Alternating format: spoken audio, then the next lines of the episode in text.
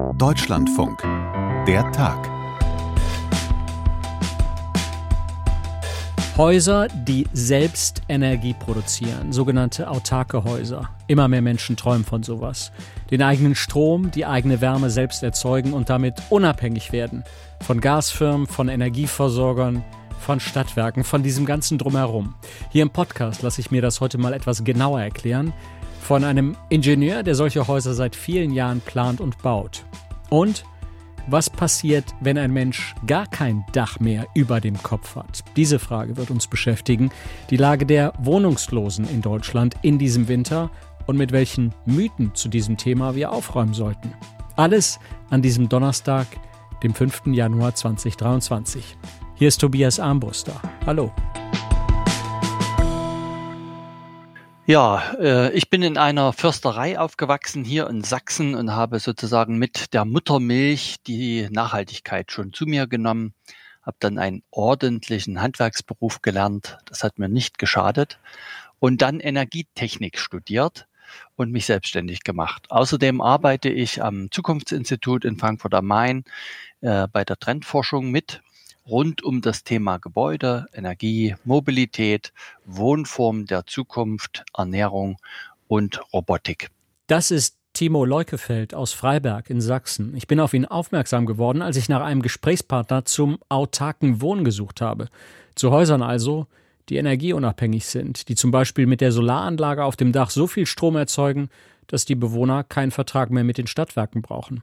Timo Leukefeld plant und baut mit seinem Unternehmen solche Häuser seit vielen Jahren, auch für große Wohnungsbaugesellschaften. Und ich habe ihn erst mal gefragt, wie er das denn eigentlich definiert. Was genau ist ein autarkes Haus?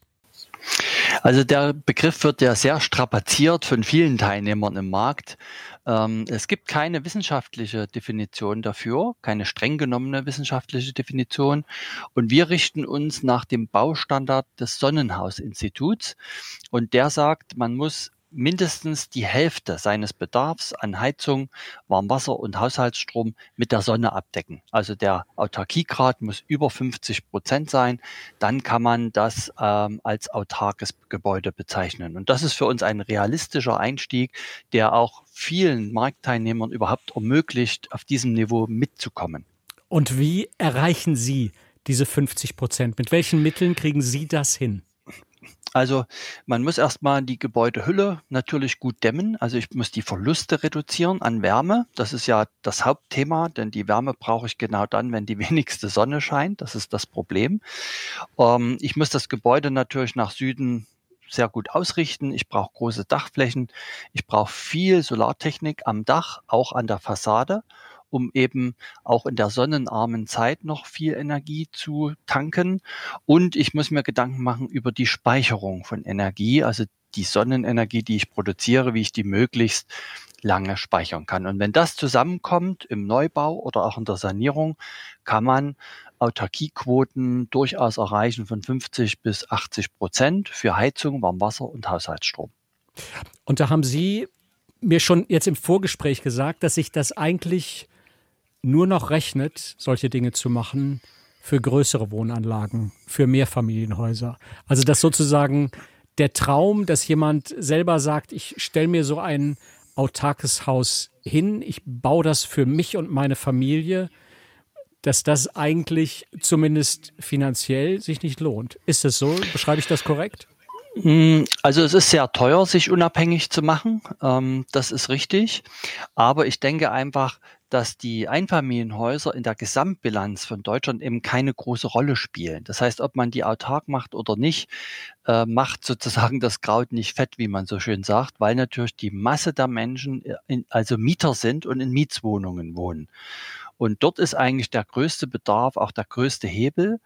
Ähm, CO2-Ausstoß zu reduzieren und natürlich auch der größte Druck, weil Mieter inzwischen eben Unmengen von Geld für Energie ausgeben müssen und teilweise sich in anderen Bereichen extrem einschränken müssen. Deswegen fokussieren wir uns auf den Mietermarkt, um eine Lösung zu finden für die meisten Menschen in Deutschland.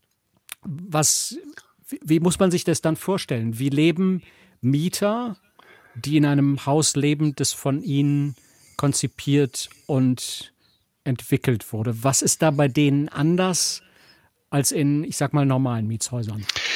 Also eigentlich vor allen Dingen das Geschäftsmodell. Ähm, in einem normalen Mietshaus ähm, sucht sich ja der Mieter selber einen Stromanbieter. Er fährt zur Tankstelle, vergleicht ständig. Er kriegt eine Betriebskostenabrechnung, wo er die Wärme abgerechnet bekommt. Das ist sozusagen der normale Mieteralltag äh, und man hat keine Chance, im Prinzip gigantisch viel einzusparen. Es sei denn, man, man friert eben. Ne? Und wir haben einen anderen Ansatz. Wir sagen also, wir sanieren solche Mehrfamilienhäuser, wir bauen die auch neu und die sind äh, größtenteils energieautark. Das heißt, man muss nur wenig zukaufen. Wir reden also von CO2-freien Gebäuden rein strombasiert. Äh, wir enttechnisieren die Gebäude, weil wir in Zukunft eben keine äh, Handwerker mehr zur Verfügung haben. Das ist also ein Riesenproblem. Wir wollen also stark und radikal vereinfachen. Und ähm, vor allen Dingen ist das Geschäftsmodell der Pauschalmieter anders. Das heißt, in unseren Gebäuden zahlen die Mieter für fünf Jahre eine garantierte Miete pro Quadratmeter, in der alle Kosten für Wohnen, Wärme, Strom und sogar E-Mobilität mit enthalten ist. Und das ist also ein ganz großer Unterschied. Man hat also eine absolute Planungssicherheit. Da spielen Energiepreisschwankungen im Markt auch keine Rolle mehr. Man hat die ganzen Abrechnungen nicht mehr, die Rechtsstreitigkeiten und hat eine feste Größe, die man im Markt aufbringen muss und hat dann eigentlich mit den anderen Dingen nichts mehr zu tun. Okay, Herr Leukefeld, jetzt so ein paar Eindrücke von mir, die ich habe, wenn ich so die Diskussion der, der vergangenen Monate mal Revue passieren lasse, wenn wir darüber reden, wie Leute zum Beispiel mit ähm, Sonnenenergie auskommen, beziehungsweise mit Sonnenenergie ihre Hausgeräte betreiben. Da höre ich häufiger, äh, wer das macht, wer sozusagen die Photovoltaikanlage auf dem Dach hat, ähm, der sollte versuchen, die Waschmaschine nur noch zu bestimmten Tageszeiten laufen zu lassen, nämlich dann, wenn die Sonne scheint und das möglichst nicht nachts zu machen. Ist das korrekt? Also in unseren Häusern auf keinen Fall, weil wir ja neben der großen Solaranlage auch einen großen Energiespeicher haben. Das heißt, wir können nicht nur am Tag den Bedarf des Hauses decken, sondern auch nachts nachts. Und das in drei Viertel des Jahres. Es spielt also in unseren Häusern gar nicht so die Rolle, ob die Leute mittags ihre Geräte anschalten müssen oder abends. Wir wollen ja auch den Menschen den Stress wegnehmen. Wir wollen nicht, dass sie sich anpassen müssen, einschränken müssen, Schuldgefühle, schlechtes Gewissen, tausend Smart-Geräte zu haben, die man dann mit der App steuert, wann man die Waschmaschine füllt und so weiter, weil das natürlich die Menschen auch sehr stresst. Also ich habe viele solche Modellversuche mitgemacht und wir gehen eher in die Speichertechnik hinein und dann spielt es keine Rolle mehr, wann man welche Geräte äh, laufen lassen hat. Und wie speichern Sie denn den Strom? Also es gibt so drei Speicherebenen. Die kurzfristige Speicherung macht man in Batterien, weil die eben sehr teuer sind, kann man die nicht grenzenlos vergrößern. Mittelfristig in äh, dezentralen Warmwasserboilern als Warmwasser und langfristig in der in dem Gebäude selber. Also man hat ja Ziegelwände und Innenwände und Decken und Fußböden. Und da wir eine Infrarotheizung einsetzen, also eine Strahlungsheizung, ähm, die praktisch alle Oberflächen erwärmt und diese Wärme dringt natürlich auch in die Bauteile ein, ist der Langzeitwärmespeicher das Gebäude an sich selber. Und das sind die drei Speicherebenen. Langfristig in der Gebäudemasse, kurzfristig im Duschwasser äh, und ganz kurzfristig in der Batterie. Okay. Ähm, jetzt bei der Wärme, da hatten wir jetzt natürlich im letzten Jahr diese riesige Debatte um Wärmepumpen. Da sagen jetzt ja mhm. ganz viele Leute, das ist sozusagen die Heizung der Zukunft, das ist die, die Heizung der Wahl. Viele Leute wollen sich das einbauen lassen. Wir haben darüber gehört, dass es da auch riesige Lieferengpässe gibt. Sie setzen da, wenn ich das richtig verstehe, auf was ganz anderes. Was, wie, wie heizen Sie Ihre Häuser oder was sehen Sie da als den vorteilhaftesten Weg? Also mit Blick auf den Handwerkermangel, was ich ja aus der Arbeit im Zukunftsinstitut sehr genau kenne, wie dramatisch der Fachkräftemangel fortschreiten wird, schauen wir eben auf sehr einfache Systeme, A, die einfach zu installieren sind und B, die möglichst lange leben und wenig Wartungsaufwand haben. Und da schneidet eben eine Infrarotheizung viel, viel besser ab im Vergleich zu einer Wärmepumpenheizung. Mal ganz deutlich kann ich das an einem Einfamilienhaus machen. Wenn Sie heute ein Einfamilienhaus bauen, hier in Sachsen, bauen eine Wärmepumpe ein mit Fußbodenheizung und den ganzen Rohren und Zirkulation und äh, Steuerung, liegen Sie ungefähr bei über 50.000 Euro Gesamtinvest, fertig montiert. So eine Wärmepumpe hält 15 Jahre. Wenn Sie eine Infrarotheizung einbauen, liegen Sie bei 12.000 Euro Invest, haben eine Lebensdauer von 30 Jahren und ein wartungsfreies System. Sie müssen ja nur Kabel verlegen und die Module kommen an die Decke. Das heißt, wenn man auf die Lebensdauer äh, schaut, ähm, schließt natürlich die Infrarotheizung wesentlich besser ab als die Wärmepumpe. Mhm. Und ich bin mir sicher, da sind wir bei einem Thema, wo jetzt wahrscheinlich ganz viele Wärmepumpenfans vehement widersprechen. Es gibt ja auch bei, bei Infrarotheizung viel Pro und Contra. Aber ich glaube, das illustriert ganz schön, dass es da sehr viele unterschiedliche Wege gibt. Ich würde gerne noch mal über Ihre, über die Art und Weise sprechen, wie Sie arbeiten und planen. Ich kann mir vorstellen, mhm. dass Leute wie Sie seit einem Dreivierteljahr eine Menge zu tun haben. Also mit der veränderten geopolitischen Lage ist natürlich die Nachfrage regelrecht explodiert. Ich sage immer, die ganze Welt will sich energieautark machen. Wir helfen da auch schon Häuslebauern, die können ja frei entscheiden und auch sehr emotional investieren. Die sagen einfach, sie wollen autark sein und das spielt wirtschaftlich keine Rolle. Wirtschaftlichkeit.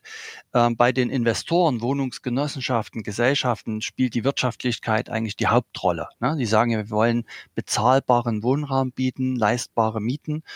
Und äh, die Nachfrage ist eigentlich auf allen Ebenen explodiert. Wir haben viel zu tun und helfen so viel Menschen und Wohnungsgenossenschaften wie möglich, dort diese Häuser eigentlich auf die neue Generation der Energiezukunft vorzubereiten. Und was ist Ihre Einschätzung, wie die Politik diese ganze Situation handelt? Äh, was ist Ihr Eindruck mit den bisherigen Mitteln, die wir sehen, mit den bisherigen Wegen, die da eingeschlagen werden? Wird diese Krise gemeistert? Also das ist eine, eine schwierige Frage, weil wissen Sie, ich habe äh, Heizungsbauer gelernt von der Berufsausbildung und habe Energiewirtschaft studiert. Also ich bin richtig vom Fach und äh, ich würde einige Dinge anders machen. Wir müssen im Prinzip jetzt erstmal die Grundversorgung an Energie für die Wirtschaft, für die Menschen, für die Mieter sichern. Und das ist allein mit Sonne und Wind eben nicht zu machen, weil die eben mal da sind und mal nicht da sind. Also wir müssten jetzt auch ein paar unpopuläre Entscheidungen mal treffen, um die Zeit zu überbrücken, bis wir dann mit Sonne und Wind im Prinzip den größten Teil unserer Energieversorgung ähm, abdecken können. Das heißt, wir müssten die verschiedenen Kraftwerke länger laufen lassen, ob das jetzt Kohle oder Atom ist, um Zeit zu gewinnen, unsere Energiewirtschaft umzustellen, weil das ist wirklich eine gigantische Aufgabe, die natürlich steht und fällt mit der Speicherung von Energie. Das ist ja eigentlich die Schlüsselfrage, dass wir im Winter viel Energie brauchen, wenn wenig Sonne scheint zum Beispiel, zwar Wind auch oft da ist, aber eben auch wochenlang mal nicht mehr da ist. Also wir müssen erstmal die Grundversorgung absichern dass auch die Menschen nicht mehr so eine Angst haben vor dem Blackout und vor explodierenden Preisen und dann mit Hochdruck unser System von derzeit nur 20 Prozent erneuerbarer Energie in Deutschland an Wärme, Mobilität und Strom umzustellen, sagen wir mal, langfristig auf 50, 60, 70 Prozent. Und das heißt, Sie glauben, da ist die Bundesregierung etwas zu forsch oder zu optimistisch in ihren Annahmen, dass das schneller geht? Ähm, man ist ein bisschen weg von der, von der Praxis, habe ich das Gefühl. Ne? Wenn man zum Beispiel sagt, eine Technologie muss jetzt alles lösen. Sie hatten es ja vorhin gesagt, die Wärmepumpe ist eigentlich aus der Erfahrung immer falsch. Also man muss in die Technikvielfalt hineingehen ne? und sagen, es ist gerade ein bestehendes Gebäude, es ist eine Einzelfallentscheidung, zu schauen, was kann ich dort machen. Man muss jetzt erstmal eine richtige Strategie entwickeln. Dafür würde ich die alten Kraftwerke erstmal länger laufen lassen, um eben Zeit zu gewinnen. Das ist im Moment, glaube ich, das wichtigste Gut. Was vermuten Sie denn, wenn wir in 10 oder 15 Jahren nochmal über dieses Thema reden? Werden wir dann noch in einem Land leben, in dem Menschen ihren Strom aus großen Kraftwerken beziehen und in dem sie mit Gas von irgendwoher versorgt werden? Oder werden wir dann in einem Land leben, wo sozusagen, wo es diese kleinen autarken Einheiten gibt, wo eigentlich jeder alles für sich selbst produziert, zumindest an Energie, was er oder sie zum Leben braucht? Ich glaube, es muss eine große Mischung sein und da wird es auch hinlaufen. Es wird sich mehr dezentralisieren. Gerade auf der Gebäudeebene ist das auch gut möglich, auch im normalen Gewerbebereich, Bürobereich. Was aber die Industrie äh, betrifft, werden wir noch 20 Jahre große alte Kraftwerke haben. Also zwar reduziert dann, aber wir müssen ja diese Grundversorgung sicherstellen. Wenn die nicht sichergestellt ist, gibt es große Engpässe. Das hört man ja jetzt auch laufend in den Medien. Das heißt, wir werden dezentraler im Gebäudebereich. Wir werden uns auch vernetzen dort. Also die Stadtwerke werden dort eine große Rolle spielen. Ganze Städte, ganze Kommunen, sagen wir, in eine hohe Autarkie bringen und dann diese Zellen untereinander auch zu vernetzen, um eben auch resilient zu sein bei Stromausfällen, bei Hackerangriffen und all diesen Dingen, die uns ja im Moment so ein bisschen den Wandel im Energiebereich erschweren. Energieautark leben ist seit einigen Monaten für viele Menschen ein riesiges Thema. Einer, der darin in diesem Bereich seit vielen Jahren arbeitet, ist Timo Leukefeld. Mit ihm haben wir gesprochen. Herr Leukefeld, vielen Dank. Danke auch Ihnen. Wohnungslose Menschen, Frauen und Männer, die auf der Straße leben, in Fußgängerunterführungen, auf Bürgersteigen, in irgendwelchen Bahnhofszeilen. Viele von uns gucken weg, wenn sie damit konfrontiert werden. Geht mir selbst ganz oft so. Gerade jetzt im Winter haben viele aber auch ein schlechtes Gewissen. Wir leben in einem so reichen Land, vielen geht es so gut, und trotzdem können Menschen durch alle Sicherungssysteme durchfallen, um dann eben bei klirrender Kälte auf der Straße leben zu müssen. Ich wollte mir das alles mal genauer erklären lassen und habe mich deshalb mit Verena Rosenke verabredet. Sie ist die Geschäftsführerin der Bundesarbeitsgemeinschaft Wohnungslosenhilfe. Das ist so etwas wie eine Interessenvertretung der Wohnungslosen in Deutschland. Schönen guten Tag, Frau Rosenke. Guten Tag. Frau Rosenke, vielleicht können wir einfach mal mit, mit dieser Situation anfangen. Ähm, Sie als Profi, was machen Sie, wenn Sie an einem Bahnhof ankommen und Sie sehen dort eine Person, einen Mann, eine Frau, der oder die ganz offensichtlich wohnungslos ist, dort auf einem Karton liegt, eingehüllt in eine Decke. Was ist Ihre Reaktion? Ja, gut, es ist immer wieder eine, ein Erschrecken darüber, dass tatsächlich Menschen unter so doch elenden Bedingungen leben müssen. Das in jedem Fall. Und dann, wenn der Mensch bettelt, gebe ich in der Regel was, außer ich wäre ganz in Eile und muss zum Zug rennen. Dann habe ich aber unter Umständen auch ein schlechtes Gewissen, dass ich mir die Zeit nicht genommen habe. Und ansonsten muss man halt schauen, wenn man den Eindruck hat, in der Tat, äh, da ist jetzt jemand, der sieht so aus, als könne er sich gar nicht mehr helfen. Dann würde ich auch, äh, also im Winter äh, eine, die, die Kältehilfe anrufen beispielsweise oder 112.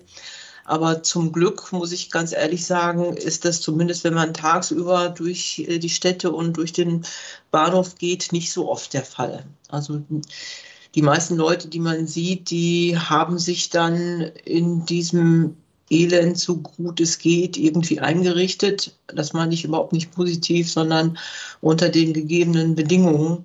Letztendlich ist es einfach beschämend, finde ich, dass Menschen unter solchen Lebensbedingungen da sitzen müssen. Das darf eigentlich nicht der Fall sein, aber leider finden wir das eben zu Tausenden. Warum leben denn wohnungslose Menschen auch im Winter, auch in dieser Eiseskälte, die wir ja teilweise haben, auch in dieser Situation eigentlich draußen? Gibt es nicht für jeden Wohnungslosen, für jede Wohnungslose irgendwo auch einen warmen Platz? Im Prinzip ja, zumindest wird es oft behauptet. Ob das tatsächlich stimmt, das kann ich Ihnen ehrlich gesagt auch nicht sagen, weil die äh, Unterbringung nach Ordnungsrecht ist die Aufgabe der Kommunen. Und die müssen im Prinzip jede, wie es heißt, unfreiwillig obdachlose Person unterbringen. Aber ob tatsächlich alle untergebracht werden könnten, wenn alle das wollten, da würde ich mal ein Fragezeichen hintermachen. Man hört es immer wieder, dass äh, auch Kommunen sagen, wir haben eigentlich für jeden Platz. Äh, aber ähm, das ist ja nicht so, dass die Menschen, die draußen bleiben, potenziell lebensmüde sind oder desinteressiert am eigenen Leben, sondern die haben schon Gründe, warum sie in eine Unterkunft nicht gehen. Ähm, also es gibt Unterkünfte, die sind wirklich derart schlecht, dass es doch für Menschen in solchen existenziellen Lebenslagen das kleinere Übel ist, draußen zu bleiben, weil sie das vielleicht auch gar nicht ertragen, mit äh, acht oder zehn Menschen, die vollkommen fremd sind, in einem Raum zu übernachten. Man weiß nicht, mit wem man da zusammen ist. Es ist unsicher, ob man seine Wertgegenstände, das, was man so noch hat, also zum Beispiel ein Handy, so, das sind ja, ist ja inzwischen auch ein lebenswichtiges Instrument, ob man das da sicher verstauen kann oder ob man damit rechnen muss, dass einem da auch was entwendet wird. Das ist äh, sicherlich ein Grund, warum Leute sagen, nein, ich versuche es lieber draußen. Dann gibt es äh, ja die Menschen, die mit ihrem Hund unterwegs sind, die werden den auch nicht draußen lassen und selbst in eine Unterkunft gehen. Es gibt auch Unterkünfte, die sind schlecht erreichbar.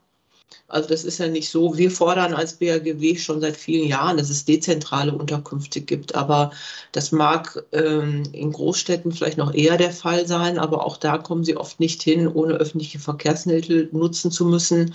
Und man hört auch immer wieder in kleineren äh, Mittelstädten, dass dann doch Unterkünfte eher in Randlage sind. Das heißt also so ohne weiteres dahin kommen, ohne äh, Gefahr zu laufen, äh, beim Schwarzfahren erwischt zu werden. Das ist auch nicht der Fall.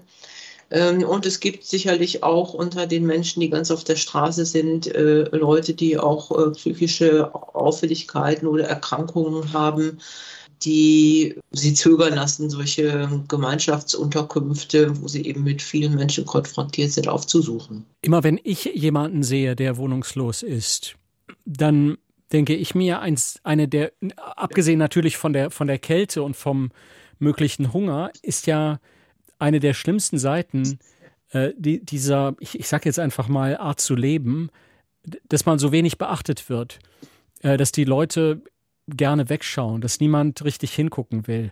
Und ich denke mir dann manchmal, sollten wir vielleicht alle viel mehr auf wohnungslose Menschen zugehen und sie, und sie ansprechen? Wie, wie sehen Sie das? Ist das etwas, was ratsam wäre? Wohnungs, auf, auf wohnungslose Menschen zuzugehen, sich mal mit ihnen zu unterhalten? Also ich vermute, dass viele wohnungslose Menschen das gut finden würden, also dass sie als Subjekt wahrgenommen werden, als Individuum und nicht nur als äh, eine Person, die irgendwie stört. Ähm, das glaube ich schon, dass das sinnvoll wäre.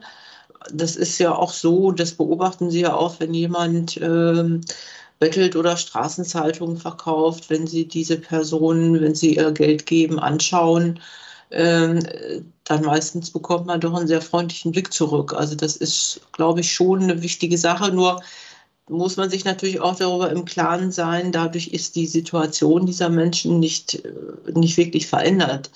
Also das ganz große Problem ist ja nicht nur, dass Individuelle nicht beachtet werden, sondern sind die großen Vorurteile, die Stigmatisierung wohnungsloser Menschen, insbesondere wohnungsloser Menschen, die so ganz auf der Straße leben. Und diese Stigmatisierung führt dazu, dass sie eben in vielen anderen Bereichen auch massiv benachteiligt sind. Also benachteiligt sind bei der Wohnungssuche, äh, da kaum eine Chance haben, auch benachteiligt sind bei der Inanspruchnahme von äh, medizinischen Versorgungsangeboten, also in vielen Arztpraxen ähm, nicht so gern gesehene Patienten sind, mal davon abgesehen, dass viele ja auch einen ungeklärten Krankenkassenstatus haben, aber auch selbst wenn sie mit der Karte kommen, nicht unbedingt willkommen sind. Also das ist insgesamt ein ganz großes Problem, dass wohnungslose Menschen mit diesem Stigma konfrontiert sind und eher als stören, als störende Personen wahrgenommen werden, denn als äh, gleichberechtigte Mitbürger und Mitbürgerinnen. Sie haben da jetzt gerade gesagt, Sie sind auch benachteiligt bei der Wohnungssuche. Wie oft gelingt das denn eigentlich, dass ein Mann oder eine Frau tatsächlich von der Straße runtergeholt werden und wieder ein, ich sag mal, normales Leben führen können, dass sie eine Wohnung bekommen, wieder einen Job bekommen, dass sie wieder in diesen, in diesen Alltag zurückkehren. Ist das die totale Ausnahme? Das glaube ich nicht, oder das nicht nur glaube ich nicht, sondern das ist nicht die totale Ausnahme. Das ist aber nichts, was von alleine passiert, sondern äh, Menschen brauchen dann tatsächlich auch ein gehöriges Maß an Unterstützung oder Begleitung, äh, Zuspruch, um das hinzukriegen. Aber das funktioniert. Ähm, also das wird nicht so sein, dass jemand, der jetzt ganz auf der Straße lebt, ohne irgendwelche unterstützende Maßnahmen ohne Hilfestellung, dass äh, einfach zur nächsten Wohnungsbaugesellschaft geht und sagt, hier bin ich hier, ich brauche eine Wohnung und schon funktioniert das sondern es gibt ja viele Träger der Wohnungslosenhilfe, die das seit vielen Jahren praktizieren, dass sie äh, versuchen, die Klienten, Klientinnen in Wohnraum zu vermitteln, indem sie halt Wohnungen für wohnungslose Menschen akquirieren, sowohl bei Wohnungsbaugesellschaften, aber das auch versuchen bei privaten Vermietern. Das kann und sollte, das ist eine unserer Forderungen, eben auch von der öffentlichen Seite, von der öffentlichen Hand, also sprich der Kommune und gerne auch vom Bund durch spezielle Förderprogramme unterstützt werden. Also dass man beispielsweise als Kommune hingeht und ähm, Vermietern, die an wohnungslose Menschen und auch an Menschen, die schon auf der Straße gelebt haben, vermieten, zur Sicherheit Bürgschaften äh, zusichert. Also falls es zu Mietausfällen kommen sollte oder sonstige äh, Schäden an der Wohnung befürchtet werden, in Klammern, das ist gar nicht oft der Fall. Wenn Menschen erstmal eine Wohnung haben, dann läuft das eigentlich in der Regel auch ganz gut. Und wenn sie auch dazu noch begleitende Unterstützung durch die Wohnungslosenhilfe bekommen können, sodass eben auch weiterführende Probleme, also sprich zum Beispiel Verschuldung oder irgendwelche Erkrankungen, Versorgung, was also sonst alles noch dazu beigetragen hat, mit in so eine absolute Notlage zu kommen, es also Unterstützung gibt, um diese Dinge auch mhm. äh, sukzessive in den Griff zu bekommen. Also dann funktioniert das. Also es ist überhaupt nicht ausgeschlossen, aber es geht nicht von, von alleine und es kostet die öffentliche Hand auch Geld. Das muss man so dazu sagen. Das ist nicht umsonst. Sie sagen, das ist nicht umsonst zu haben. Wenn wir das jetzt mal von der ganz anderen Seite uns angucken, dieses Problem, wieso wird denn überhaupt ein Mensch wohnungslos? Wie, wieso wird er dazu getrieben, auf der Straße zu leben? Er oder sie. Man könnte ja auch sagen, wir haben in Deutschland eigentlich ein Sicherungssystem, das Leuten eigentlich, auch wenn sie kein Geld mehr haben, über keine Mittel mehr verfügen, dass ihnen trotzdem über so etwas wie Hartz IV oder andere Sicherungssysteme immer noch einen Wohnraum verschafft. Ja, eben nicht. Hartz IV verschafft erstmal nicht grundsätzlich und automatischen Wohnraum. Ähm, sie bekommen Hartz IV und sie bekommen auch die Kosten der Unterkunft. Wenn sie denn Hartz IV beantragt haben, auch das hat längst nicht, haben längst nicht alle Menschen, die ein Recht darauf haben, beantragen das zum Beispiel, weil sie gar nicht wissen, welche Rechte sie haben. Ähm, das äh, kommt hinzu. Aber wenn ihnen der wichtigste Grund, warum Menschen ihre Wohnung verlieren, ist die Kündigung. Also wenn ihnen gekündigt wird, und sie haben dann keine Möglichkeit, andere, eine andere Wohnung anzumieten, weil es zum Beispiel zu dem Preis nichts mehr gibt, dann sind sie wohnungslos. Das heißt nicht, dass sie automatisch auf der Straße unter der Park, äh, auf der Parkbank sitzen, sondern sie sind erstmal ohne einen eigenen mietvertraglich abgesicherten Wohnraum und haben dann die Möglichkeit, sich von der Kommune nach Ordnungsrecht unterbringen zu lassen. So, und das sind Unterkünfte, die oftmals in schlechtem Zustand sind, wo man nicht unbedingt hin will, wo man als zum Beispiel alleinstehende Person eben oft in ähm, in Räumen gemeinsam mit fremden Menschen untergebracht ist oder als Familie in äußerst schlichten, einfachst Unterkünften, die vielleicht abgeschlossen sind, aber es sind alles keine vertraglich gesicherten Wohnverhältnisse. Das ist Wohnungslosigkeit und viele versuchen eben dann erstmal sich selbst ähm, zu helfen, durchzuschlagen, mal vorübergehend bei Bekannten, Freunden etc. unterzukommen. Ähm, das ist vielleicht für eine Zeit lang möglich, aber nicht sicherlich auch nicht dauerhaft. Und wenn das alles nicht mehr funktioniert, ähm, dann landen auch Menschen auf der Straße.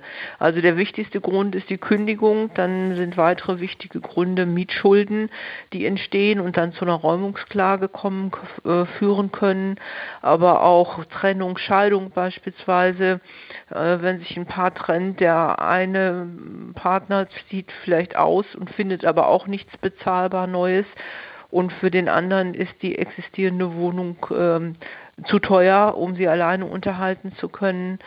Dann bei der Wohnungslosigkeit von jungen Leuten gibt es, stehen häufig Konflikte in der Herkunftsfamilie im Hintergrund, also dass jemand vor die Tür gesetzt wird oder selber geht, weil er es äh, in der Familie nicht mehr aushält. Und das sind eben alles Menschen, wo vielleicht ein bestimmter Konflikt dass ähm, der Auslöser ist. Dahinter stehen aber strukturelle Probleme, wie gesagt, Kündigungen, aber eben dann auch ähm, immer, fast immer prekäre schwierige finanzielle Verhältnisse. Also wenn jemand eine Kündigung erhält und ein gutes Einkommen hat, dann wird er schon eine andere Wohnung finden, vielleicht nicht auf gleichem Niveau, wenn die Mietpreise inzwischen gestiegen sind, aber dieser Mensch mit Einkommen wird nicht unbedingt wohnungslos, aber wenn sie kein Geld haben ähm, und kein soziales Netz, äh, und auch wenig darüber wissen, welche Ansprüche ihnen eigentlich zustehen und wo Hilfeangebote erreichbar wären, dann ähm, ist die Gefahr, wohnungslos zu werden, doch ziemlich groß. Und trotzdem geht die Zahl der wohnungslosen Menschen zurück. Das ist ja korrekt, nö, oder?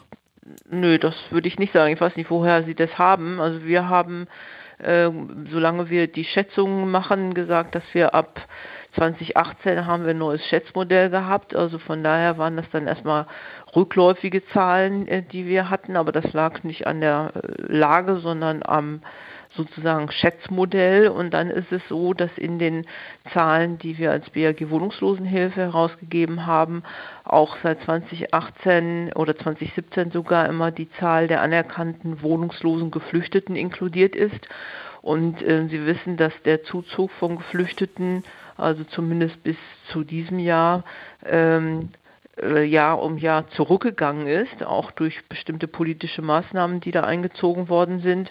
Und von daher ist der Rückgang der Gesamtzahlen unserer Einschätzung nach im Wesentlichen darauf zurückzuführen gewesen, dass einfach weniger geflüchtete Menschen da waren, die wohnungslos waren. Aber im klassischen Wohnungslosensektor sind die Zahlen nicht zurückgegangen.